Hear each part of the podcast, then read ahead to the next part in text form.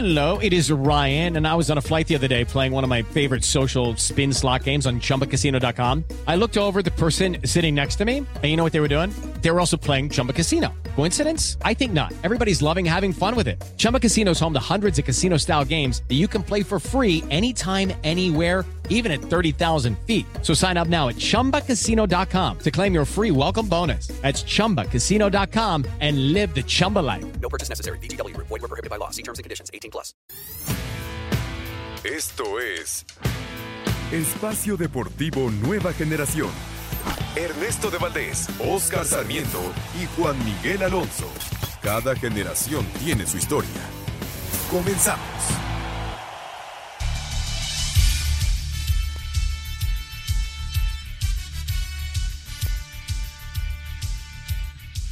Amigos, amigos, ¿cómo están? Bienvenidos. Este es Espacio Deportivo de Nueva Generación de Grupo Asir para toda la República Mexicana. Como todos los domingos, junto a Juan Miguel Alonso, Oscar Sarmiento, su servidor eh, Ernesto de Valdés, trabajamos bajo la producción de Lalito Cortés, los controles de Fabián Cortés, eh, Jimmy Gómez Torres en la redacción. Fuerte abrazo a todos ellos que hacen posible este programa.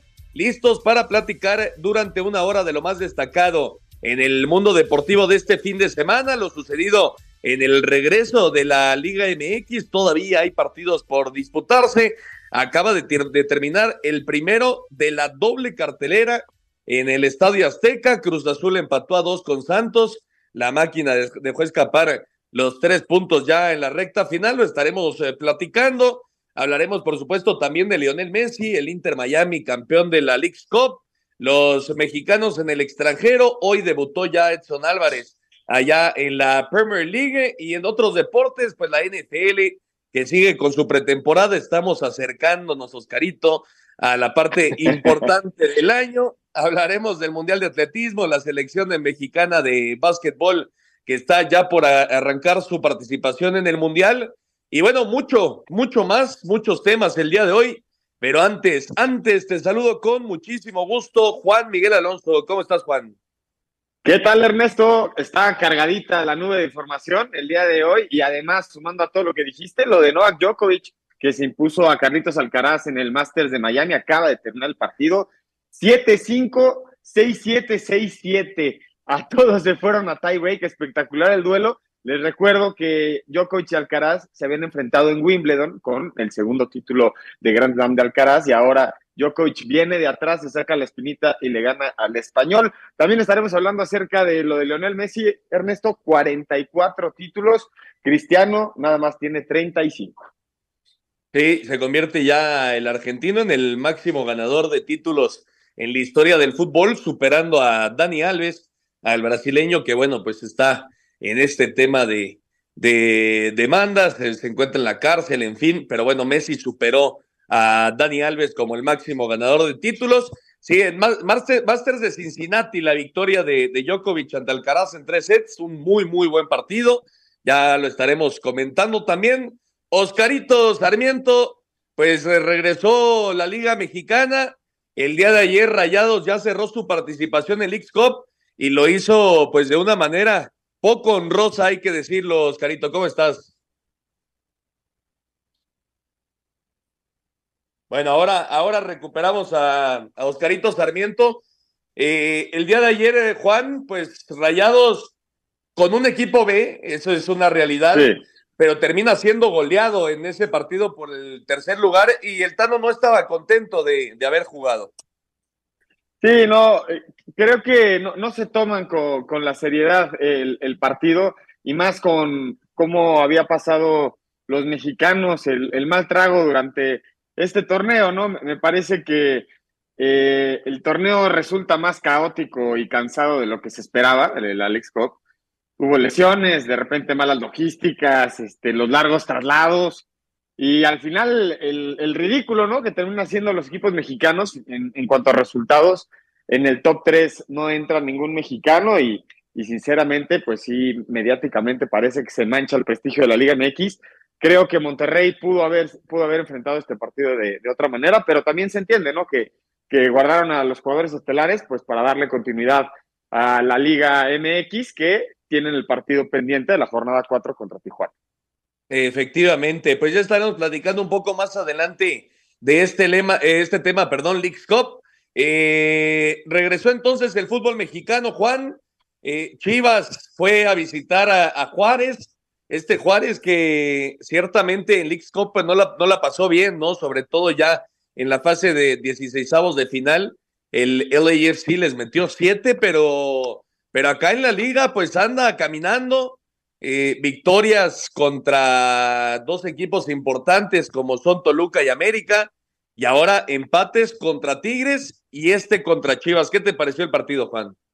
Eh, yo, yo creo que Chivas deja ir el resultado, ¿no? Me, parece que fue dominante. El gol de Alexis Vega, buenas noticias para el rebaño sagrado que su centro delantero eh, empiece a hacer goles, pero me parece que el juego cambia hasta el minuto 80, 84, cuando entra Avilés empiezan a contragolpear, se genera el penal, empatan el juego, pero yo creo que más que el mérito de Juárez de empujar los últimos minutos, Chivas me parece que deja ir eh, los tres puntos de visitante. Se mantiene Oscarito en la, en la primera posición de la tabla general Chivas. No, no ha perdido en lo que va del torneo. Había acumulado tres victorias antes de parar para, para el tema del X Cup. Ahora regresa con este empate, pero que, como bien dice Juan, me parece que no le sabe pues tan dulce, ¿no? Un puntito después de, cómo se dio el partido.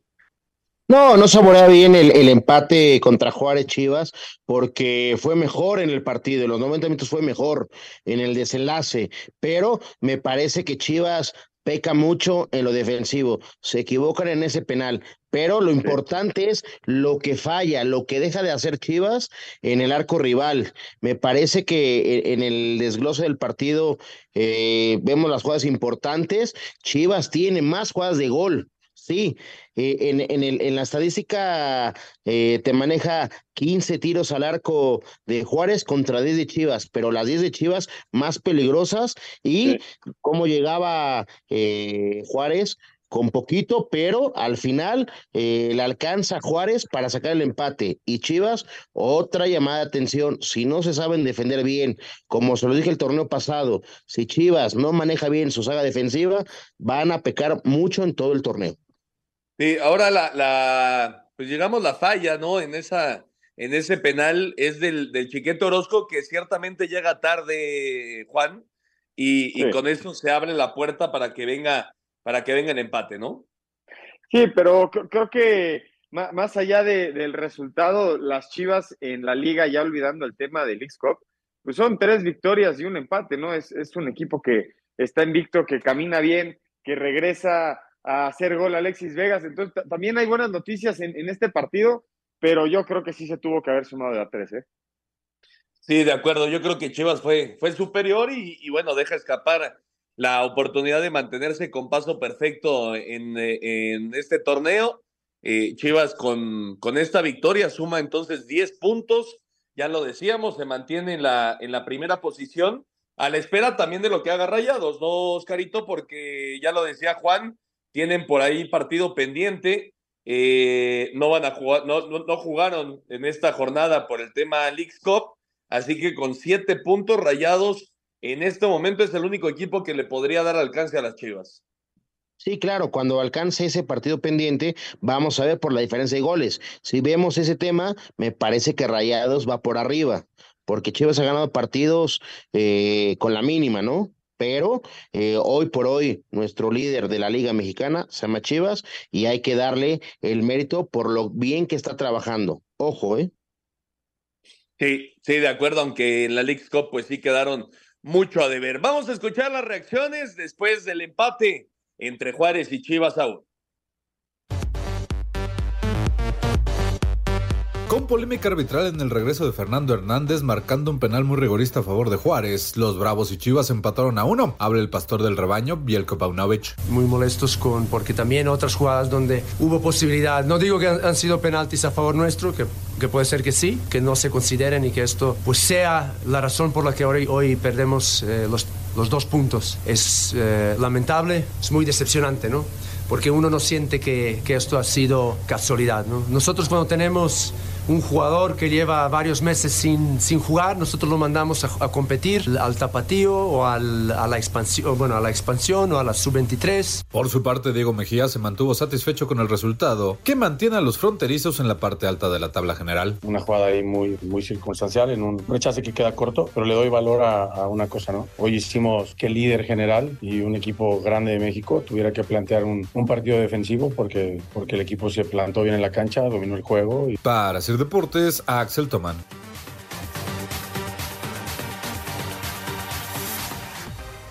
Perfecto, pues ahí están las declaraciones después del el encuentro y ya lo decíamos, Oscarito acaba de terminar el partido en esta eh, doble cartelera que va a haber en el Azteca, algo poco, eh, poco común ya en el fútbol mexicano, porque Cruz Azul eh, empató a dos con Santos, a las nueve de la noche el América recibe al Atlas. Eh, ya sabemos que es por esta situación que se está viviendo en la cancha del Jalisco, después de, creo que fue el concierto de Romeo Santos, ¿no, Juan? Tú le sabes más a la música, Ernesto. Confío, no, confío en ti. No, no, no, por, por eso la pregunta, porque yo tampoco soy, digamos, muy musical, pero creo que hubo un concierto ahí de Romeo Santos y bueno, dejaron un desastre en la cancha. No se pudo jugar el partido de la femenil a mitad de semana y ahora pues se tuvo que cambiar también el de el del equipo varonil por este tema de la cancha. Y bueno, se va a jugar en el Estadio Azteca, pero en el primero, Juan, eh, digo, Oscarito, Cruz Azul Santos 2-2, eh, Preciado adelantó a la comarca apenas al minuto 2, después Cambindo por fin se hizo presente al 10, aunque después el mismo Cambindo falló tres o cuatro claras de gol, eh, después Antuna cobró de buena forma el penal, después de ser muy, muy criticado eh, en League's Cup por la forma de patearlo. Pues hoy lo pateó igual, lo metió dos por uno y al 64 también otro penal, eh, Harold Preciado lo empató dos por dos. ¿Qué te pareció el encuentro? Creo que la máquina dejó escapar tres puntos, Oscar. Sí, me parece que Cruz Azul en, los 90 minutos fue mejor, llegó mejor al arco, eh, implementa Moreno un mejor eh, ataque, eh, defensivamente nos deja otra de esas dudas. ¿Por qué? Pues porque sabemos que Cruz Azul está débil, no es un equipo bien estructurado. ¿Por qué? Pues por lo que venimos haciendo, ¿no? al final, me parece que Santos con más corazón logra empatar y Cruz Azul se equivoca mucho en temas defensivos, porque realmente los goles que le hace Santos llaman la atención, ¿no? Eh, lo mencionas muy bien, rápidamente preciado al minuto dos, en una buena jugada, eh, los pone en uno por cero. Eh, Abonia al minuto 10 lo, lo, empata y al 44 Antuna de penal eh, pone el 2 por 1 y Preciado otra vez de penal le pone el 2 por 2. Pero me parece que Cruz Azul peca de fallar porque tuvieron un par de, de, jugadas antes de, de, acabar el partido. Eh, lo, lo, lo, que falla Cruz Azul es de, llamar la atención, ¿no? Sí, justamente estaba viendo la repetición de la última jugada en la que Rotondi estaba mano a mano con la HUD y se la tiró auténticamente al cuerpo. Con eso se acabó el encuentro, así que dos por dos Cruz Azul y Santos. La máquina entonces suma apenas su primer punto del torneo. Vamos a hacer una pausa, regresando escuchamos el comentario de Juan sobre este partido y nos seguimos con todo el tema de la Liga MX. Regresamos. Ningún jugador es tan bueno como todos juntos. Espacio Deportivo Nueva Generación. Un tuit deportivo. La Real Federación Española de Fútbol lamenta profundamente comunicar el fallecimiento del padre de Olga Carmona. La futbolista ha conocido la triste noticia una vez concluida la final de la Copa del Mundo. Mandamos nuestro abrazo más sincero a Olga y a su familia en un momento de profundo dolor. Te queremos, Olga, eres historia del fútbol español. Arroba Real Federación Española de Fútbol.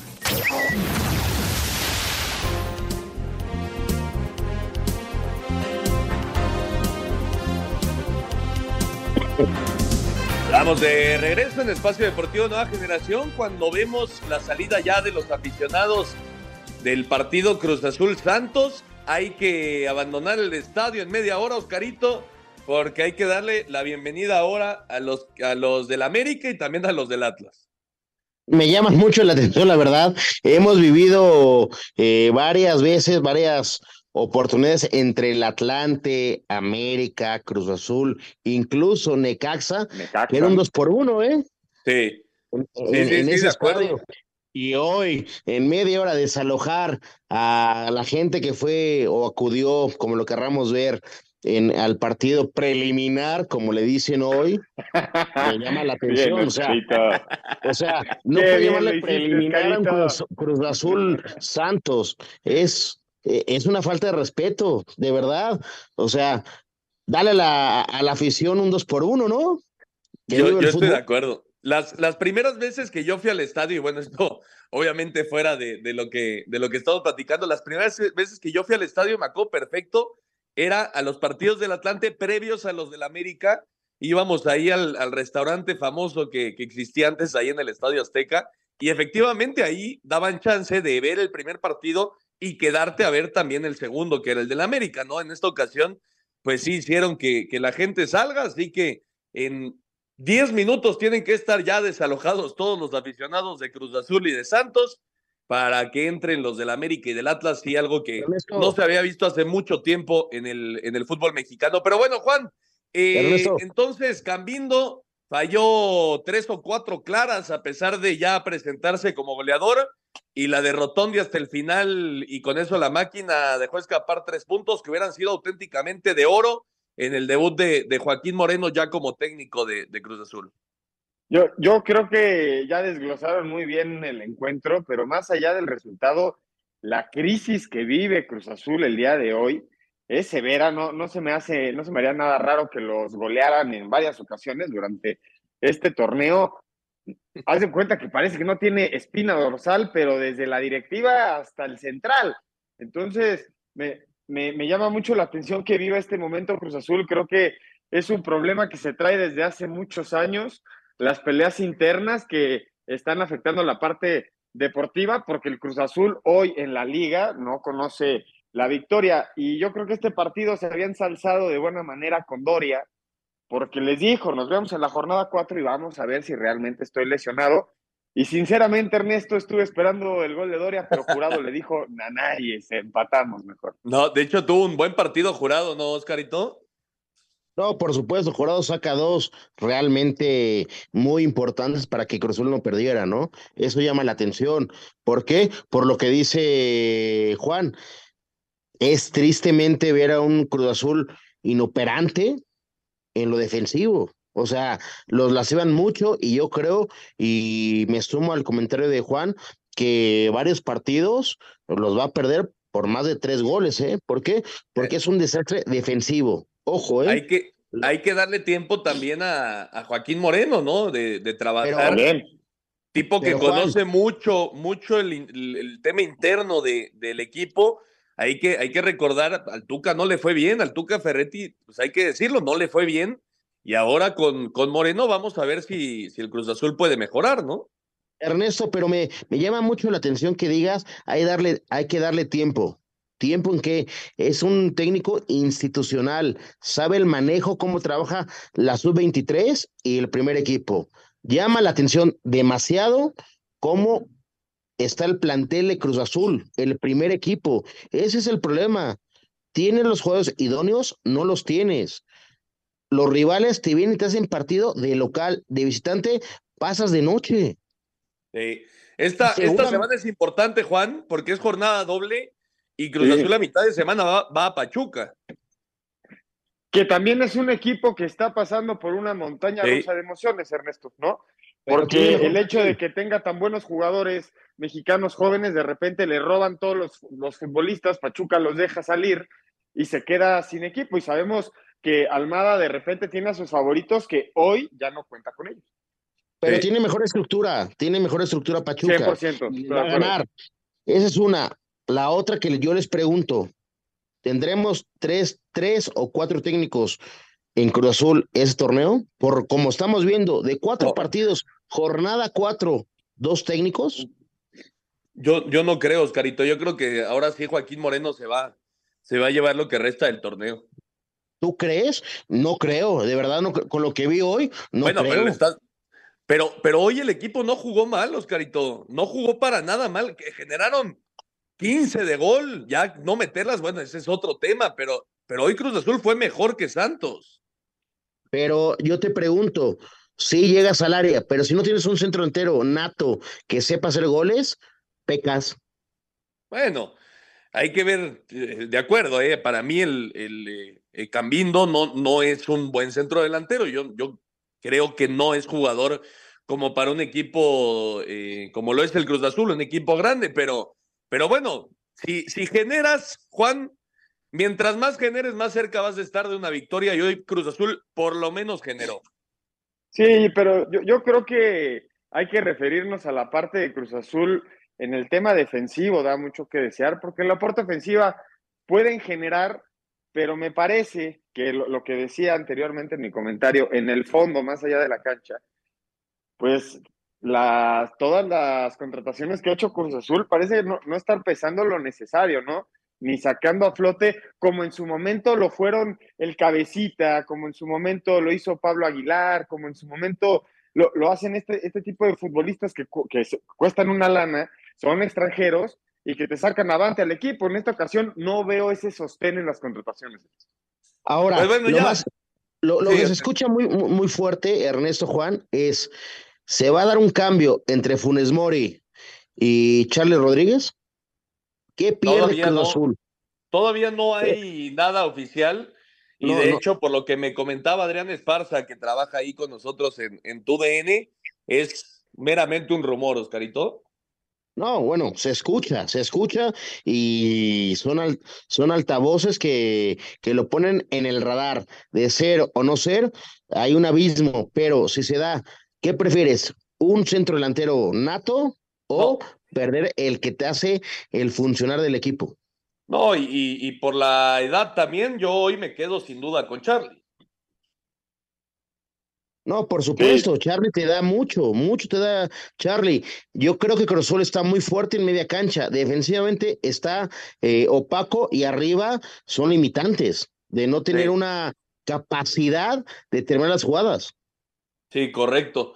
Pues bueno, ya veremos qué pasa con Cruz Azul, eh, Pachuca, su siguiente rival en jornada doble. Y si hablamos de, fallas, Juan, pues qué tal los Pumas contra el Toluca.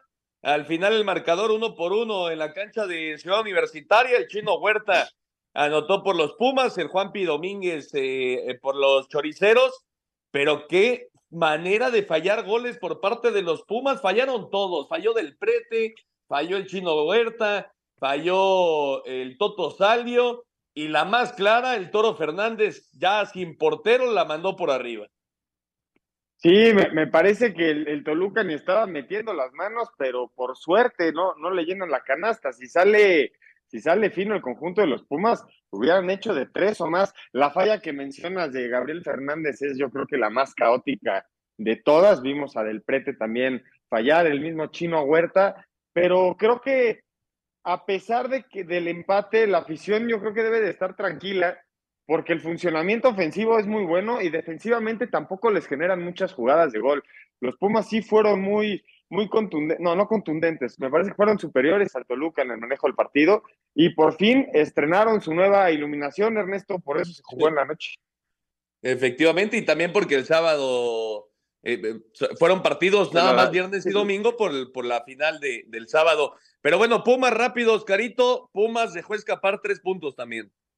Sí, no, demasiado. ¿Por qué? Lo dice muy bien Juan. En el funcionar eh, de Pumas llama la atención. Llega bien al arco. eh, el tema terrible, cómo fallas para ten- tener esa definición y que te pongas arriba del marcador, te marca diferencia. Pero también eh, cómo te hacen el gol llama la atención. Porque Toluca se fue adelante en el marcador. ¿Por qué? Por los espacios que deja Pumas. Sí, de acuerdo. Vamos a pausa, regresamos para seguir platicando de Liga. Un árbitro divide opiniones. Algunos se acuerdan de su padre y otros de su madre. Espacio Deportivo Nueva Generación. Un tuit deportivo. La estadounidense Coco Gauff, de 19 años, se proclama campeona del torneo de Cincinnati, el primer Masters 1000 de su carrera, tras ganar por 6-3 y 6-4 a la checa Carolina Muchova en la final. Arroba F Noticias.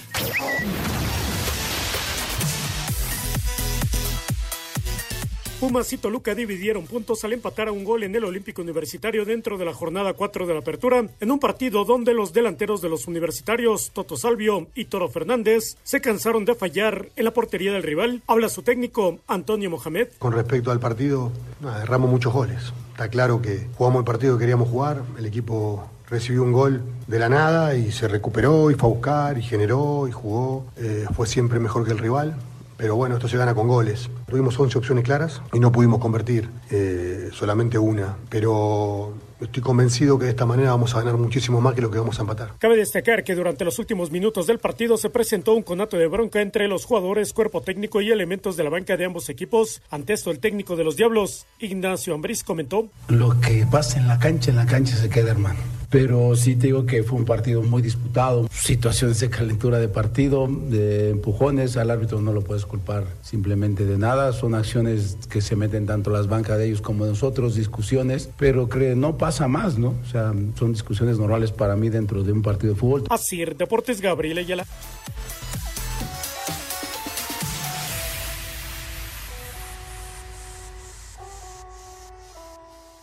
Estamos de regreso allí, escuchábamos lo que se dijo después del encuentro, el empate a uno entre Pumas y Toluca, y el León Juan le pegó dos por uno al Mazatlán.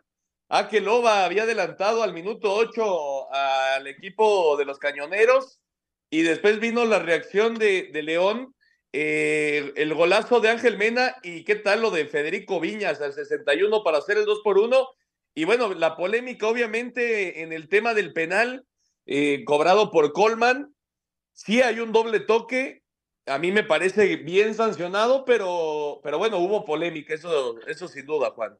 De, hecho, arranca, arranca esta jornada 4 con, con la polémica y todos los titulares era regresa al bar a la polémica. Yo creo que está bien marcada, hay un doble toque muy claro en cualquier falta en el fútbol, el mismo que cobra la falta no puede volver a hacer un toque. De hecho, si cobras un penal y pega en el poste, tú mismo no puedes rematar a gol, porque si no sería el famoso doble toque. Entonces yo creo que está bien marcado. David Colman es clarísimo, bueno, sí es un pequeño y es un ligero toque, pero yo creo que sí influye en, en la dirección que lleva la pelota a gol, pero yo creo que hay que reconocer, más allá del VAR, lo que hace León, venir de atrás, contra un equipo que todo el mundo tiene las manos abajo contra Mazatlán, sobre todo en la League Cup, que de repente muestra buen fútbol, pero finalmente me parece que el Arcamón ya empieza a plasmar lo que quiere con sus pupilos, ¿no? Sí, en, esa jugada, Oscarito, creo que sí cambia considerablemente el rumbo del balón, ¿no? Y por eso termina siendo gol. Inclusive Colman cuando, cuando se levanta eh, después de, del resbalón, que es lo que produce ese doble toque, cuando se levanta la cara que hace sabiendo que, que había tocado dos veces el balón, ¿no? Yo creo que está bien, bien sancionado. Y, y, lo de Federico Viñas, ¿no? Anduvo de capa caída con el América en los últimos, ¿qué? Dos, tres torneos. Pues ahora con León está haciendo goles y qué clase de anotación para dar la victoria a León.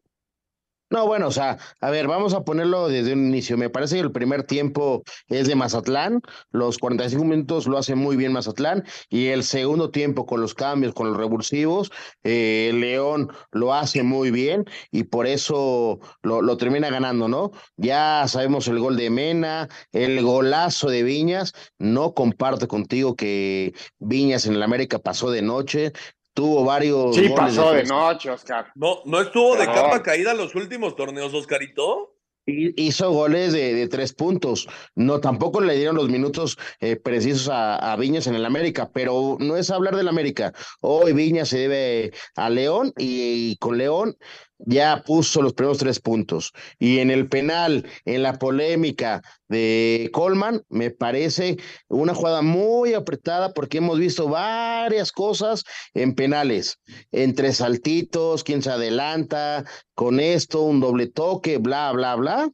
Me parece que somos muy excesivos en, en el tema, ¿sí? Está bien validado, por supuesto que sí, pero vamos a ser muy polémicos en cada penal entonces, ¿no? Pues sí, esa es una realidad, Juan. O sea, ya parar un penal para los porteros es, no, no imposible, pero cada vez mucho más difícil. Sí, y, ya no pueden hablar y, y, les van a pedir después que se volteen y se giren faltando un segundo para que le peguen.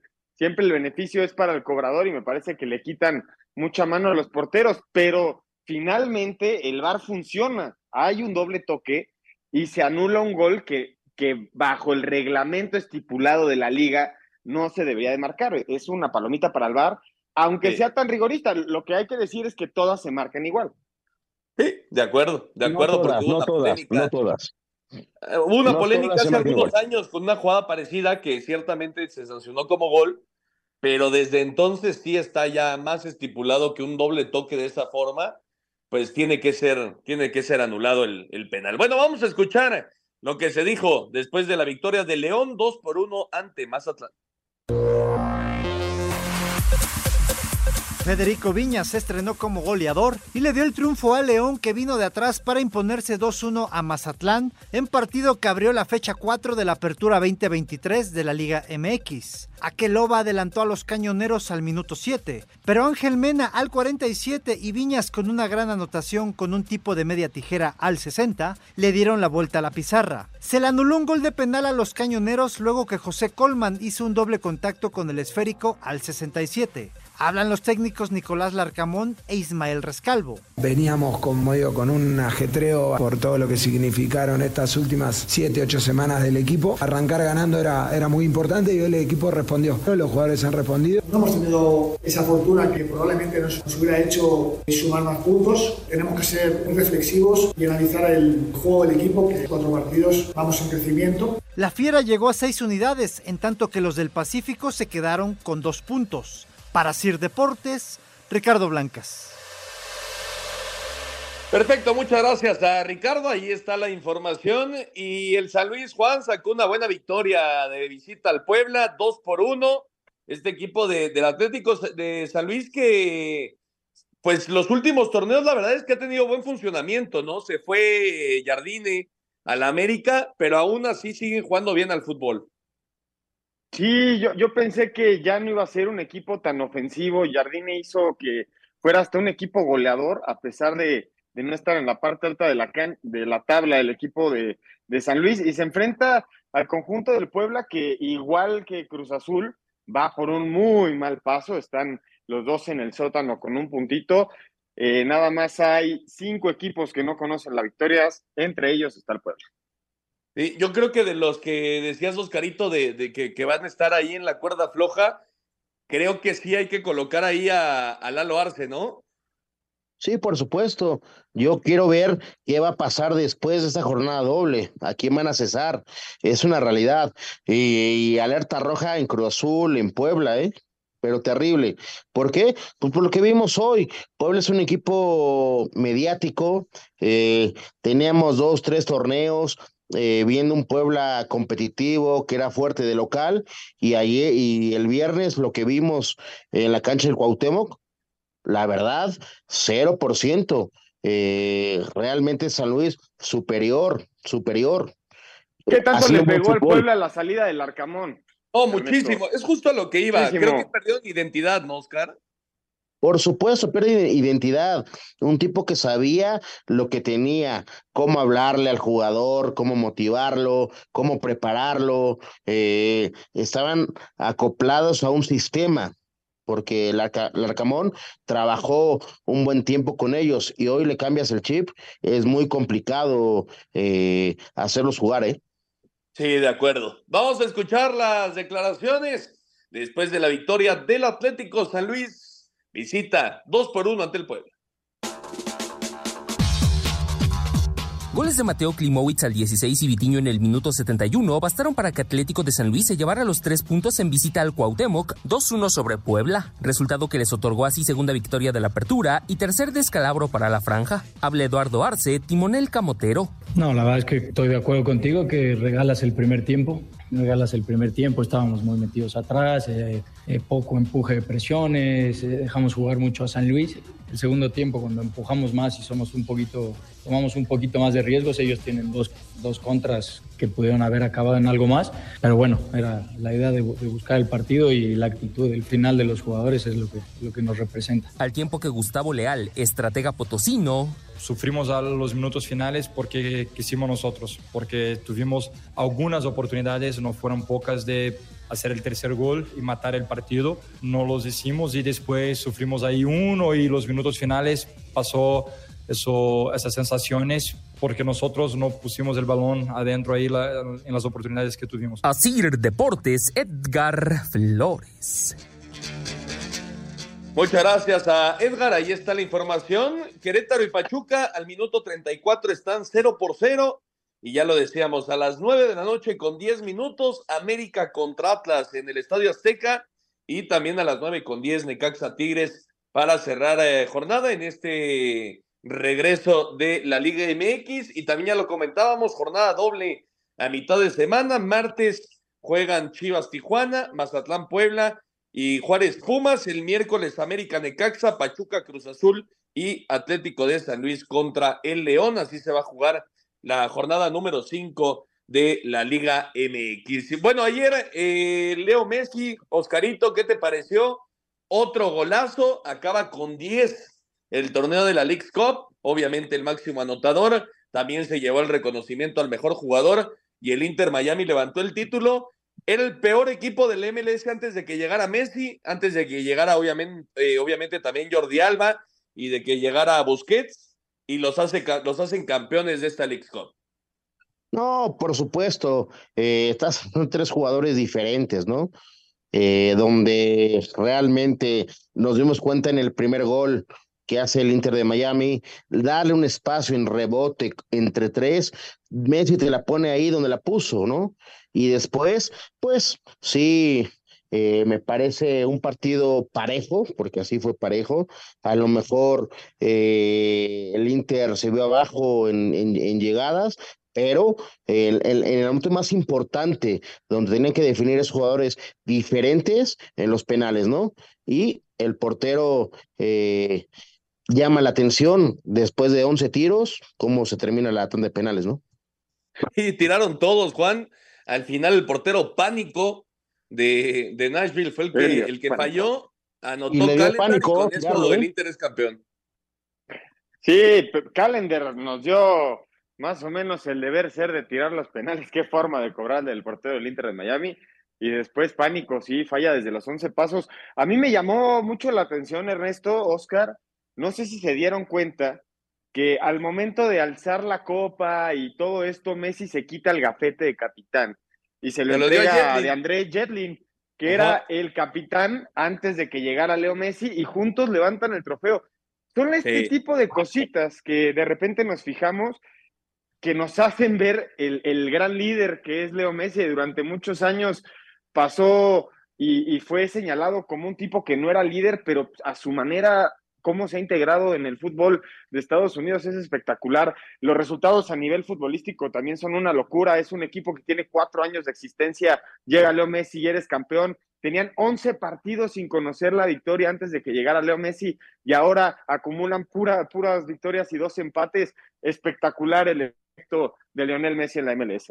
Efectivamente, pues vamos a escuchar toda la información de la final de la League Cup y también escuchamos la información porque Rayados cayó 3 por 0 en el partido por el tercer lugar. El Inter Miami se llevó el título de la League Cup al vencer en la final a Nashville en penaltis 10 a 9. Esto después de que el partido en los 90 minutos reglamentarios terminó empatado un gol, donde Lionel Messi hizo el tanto del Inter para terminar con 10 en el torneo y llevarse el título de goleo. Además fue elegido como el mejor jugador de esta League Cup y llegó a 44 títulos en su carrera, superando a Dani Alves, quien tiene 43 trofeos. Habla el técnico del equipo campeón, Gerardo Tata Martino. Hoy eh, salimos campeones y la verdad es que mm, se siente bien, eh, además nos ayuda a seguir creciendo, a, seguir manteniendo la ilusión. De alguna manera yo creo que tenemos una, una mayor claridad de lo que puede pasar en el futuro habiendo ganado este título a, a 30, 35 días de haber comenzado a, trabajar en el club.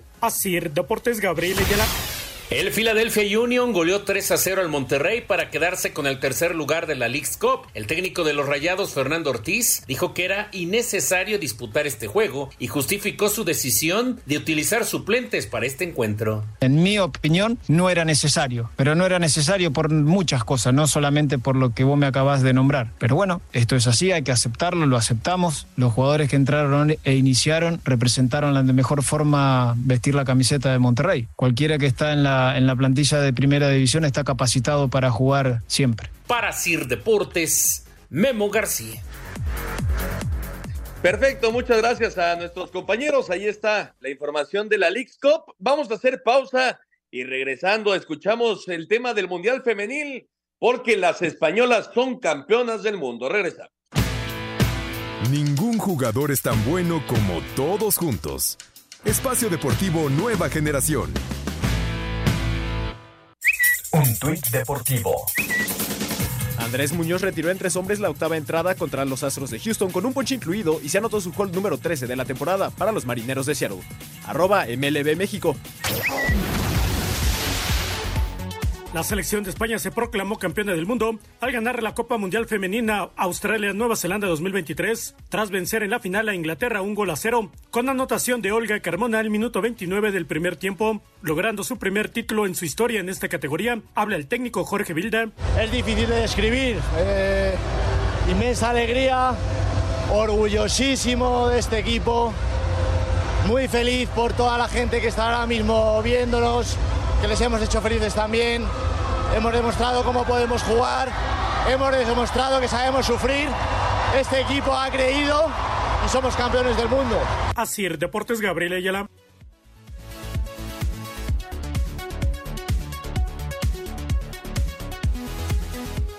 Perfecto, muchas gracias. Ahí está la información. Así que, Juan, pues España es campeona del mundo por primera ocasión en su historia del fútbol femenil. Olga Carmona eh, hizo el único tanto, después falló Jennifer Hermoso un penal al minuto 70. Y qué historia, ¿no? Esta de, de Olga Carmona, porque hoy salió que su padre había muerto un día antes.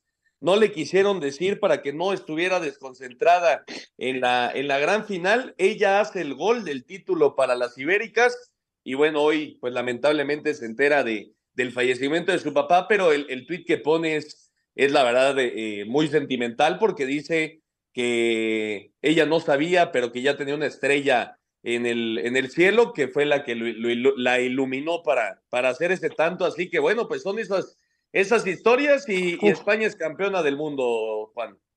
Qué choque de trenes de emociones, ¿no, Ernesto? Eh, qué, qué difícil. Y la selección española con este título se convierte en la primera selección en la historia del fútbol femenino en lograr ser campeona en todas las categorías, en la sub-17, en la sub-20 y ahora en la absoluta. Y si hablamos, si hablamos de una futbolista que, que, se sobrepone absolutamente a todo, tenemos que hablar de, de la jovencita que también estuvo en, en la sub-17, que fue campeona, fue en la sub-20 y ahora con la en la absoluta empieza con, con P, no, no, es Putellas, es la otra, Ernesto. Sí, Parayuelo.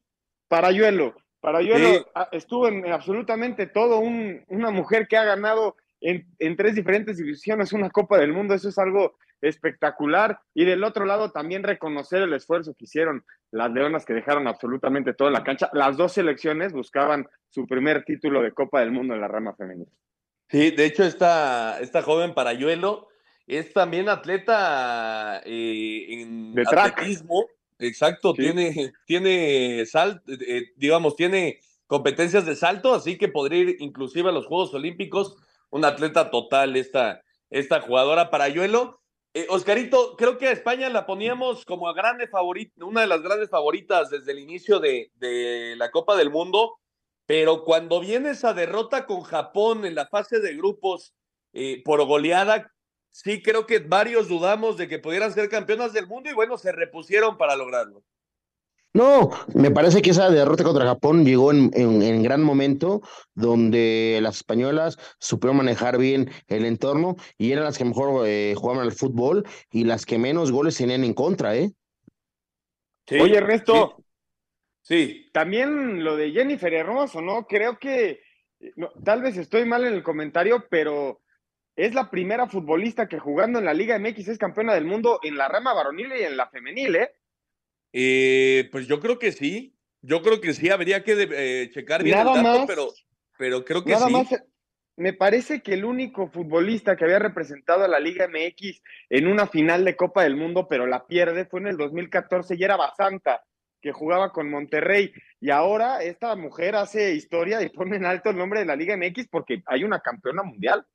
Sí, y de hecho Jennifer se había retirado de la, de la liga, de la, perdón, de la selección española, toma la decisión de regresar para esta Copa del Mundo y bueno, se convierte en, en pieza clave, aunque hoy haya fallado un penal, fue pieza importantísima para que las españolas levantaran el título. Así que España, campeona del mundo femenil, termina así el torneo, que la verdad dejó varias emociones, da muchísimo gusto ver la forma en la que está creciendo el, el fútbol femenil alrededor del mundo, las, la, las asistencias a los, torne a los partidos perdón, del torneo fueron espectaculares, tanto en Australia como en Nueva Zelanda, y bueno, pues ahí está España, campeona de, del mundo en la rama femenil, y bueno, arrancaron también eh, Oscarito, algunas ligas allá en el viejo continente. Hoy debutó Memo Ochoa con la Salernitana. Buen empate a dos en contra de la Roma.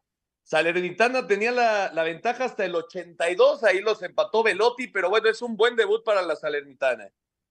No, por supuesto, un buen debut y un gran trabajo de Ochoa. Y también hablamos de Edson Álvarez, que tiene un gran debut ganando. Y lo de este, en Santi Jiménez, ¿no? Que el, el, gol que hace, ¿no? Sí, Santi que inició la, la remontada, bueno, el empate de, del Feyenoord iba cayendo 2 por 0, viene el gol de Santi, después lo empataron a 2.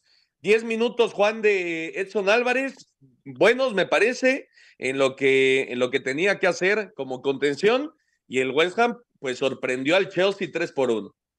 Sí, la, la victoria de, del West Ham arranca en la banca de Edson Álvarez. También hay que mencionar, Ernesto, que el Chucky Lozano estuvo en la banca con el Napoli. Parece que los árabes pretenden al futbolista mexicano, la novela no se acaba, me parece que es hasta el 31 de octubre el mercado de fichajes.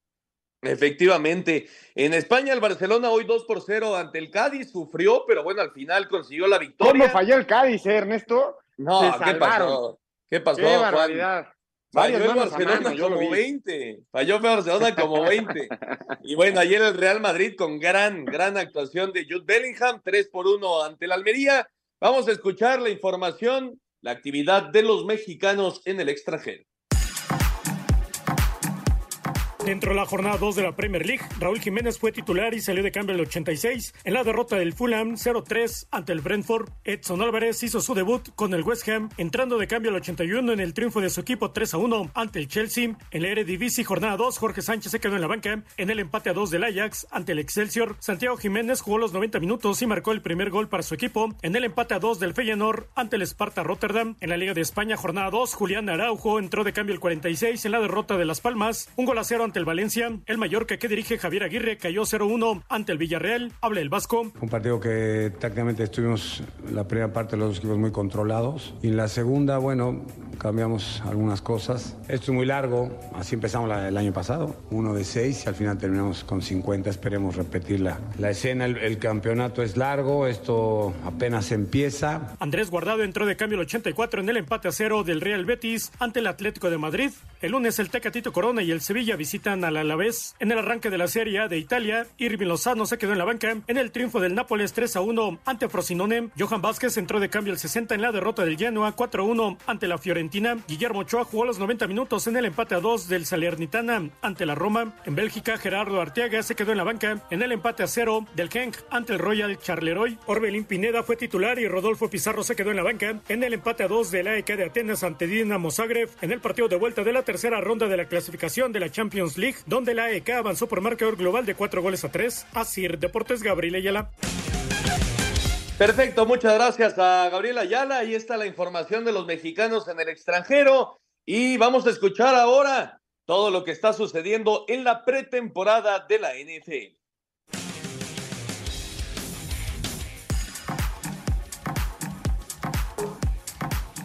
Dramatismo en la actividad de la pretemporada de la NFL, pues el esquinero novato de los Patriotas, Asaya Bolden, sufrió un golpe de un compañero en el último cuarto contra los empacadores, por lo que tuvieron que inmovilizarlo y sacarlo del campo, provocando que se diera por terminado el partido, quedando todavía más de 10 minutos por jugar, dejando el marcador 21-17 en favor de Nueva Inglaterra. Afortunadamente, el jugador fue dado de alta el domingo, aunque aún se desconoce cuándo podrá volver al campo. En otros resultados del fin de semana, Jaguares apalearon 25-7 a los Leones, Miami le pegó 28-3 a los Tejanos, Acereros 27-15 a los Bills, Chicago cayó 24-17 ante los Potros, todavía sin Aaron Rodgers en el campo, los Jets perdieron 13-6 ante los Bucaneros, los Vaqueros siguen sin ganar y ahora cayeron 22-14 ante Seattle, Raiders vencieron 34-17 a los Rams, con 12 puntos en el último cuarto, San Francisco le pegó 21-20 a los Broncos, Jefes 38-10 a los Cardenales y Titanes 24-16 a los Vikingos. En estos momentos se desarrolla el último juego de la semana con los Santos visitando a los Cargadores. Para Sir Deportes, Axel Toman.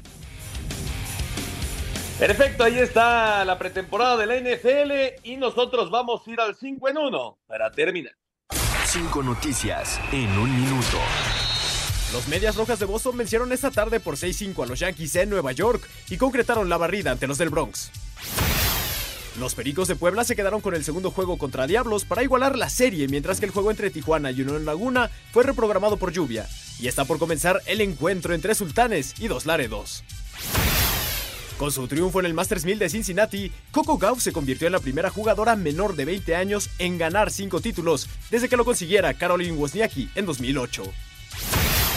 Novak Djokovic superó a Carlos Alcaraz en el Masters 1000 de Cincinnati por sets de 5-7, 7-6 en 9 y 7-6 en 7 para coronarse por tercera vez en este torneo. Pese a la derrota, Alcaraz despertará mañana aún como líder en el ranking ATP, apenas 20 puntos por encima de Djokovic.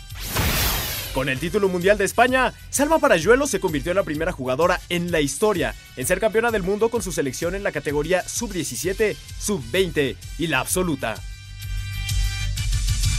Perfecto, muchas gracias a Jimmy. Ahí está el 5 en 1 para terminar. Oscarito, nos estamos despidiendo. Querétaro 1 por 0 ante Pachuca. Y al rato América Atlas y Necaxa contra Tigres. Vámonos. Aún falta el cierre del América y eh, Querétaro ganando bien el partido. Jornada doble, Juan. Sí, hay que estar atentos porque bien lo decía Oscarito, a ver si no se va un técnico en esta jornada 5 y 6. Correcto. Vámonos, Oscarito. Vámonos, buena semana. Vámonos, Juan. Muchas gracias a todos los que nos acompañaron. Buenas noches. Esto fue Espacio Deportivo Nueva Generación. Que tengan una excelente semana y nos escuchamos el próximo domingo. Fútbol, béisbol, americano, atletismo, todos tienen un final. Termina Espacio Deportivo Nueva Generación. Ernesto de Valdés, Oscar Sarmiento y Juan Miguel Alonso. Cada domingo de 7 a 8 de la noche por 88.9 Noticias. Información que sirve. Tráfico y clima cada 15 minutos.